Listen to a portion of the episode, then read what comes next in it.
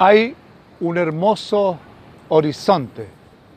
La vida es de contrastes. Eh, hay problemas, dificultades, ansiedades, preocupaciones, cosas sin resolver, angustias, pasado que nos persigue, eh, situaciones familiares, problemas matrimoniales, escasez económica, enfermedades.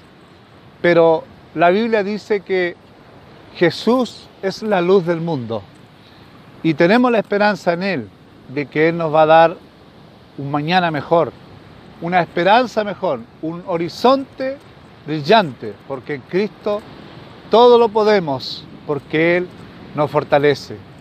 Cree en el Señor, mira el horizonte, porque hay un mañana mejor.